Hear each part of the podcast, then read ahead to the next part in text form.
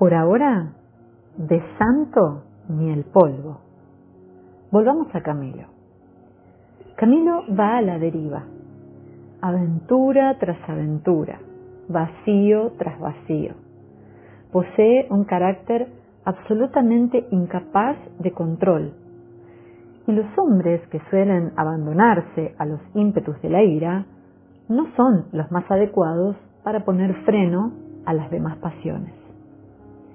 A veces tiene deseos de regenerarse, pero no son más que eso, deseos. No se hace santo de repente, de golpe.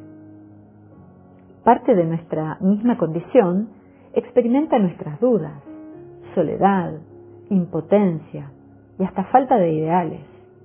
No le faltan disgustos consigo mismo. No querramos ya ponerlo en altares. Dejémoslo como un pecador. Que nos dé muestras de que es posible. Que nos confirme que se puede comenzar. Los santos no nacen, se hacen. Son fabricados por la gracia de Dios, de nuestra misma pasta o peor. Camilo tiene que tocar fondo de miseria para saltar a la luz, adentrarse en los derroteros de la fuga para poder reencontrarse.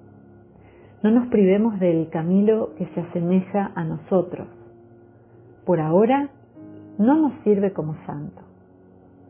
Con él podemos intentar la aventura de los pecadores perdonados, agraciados.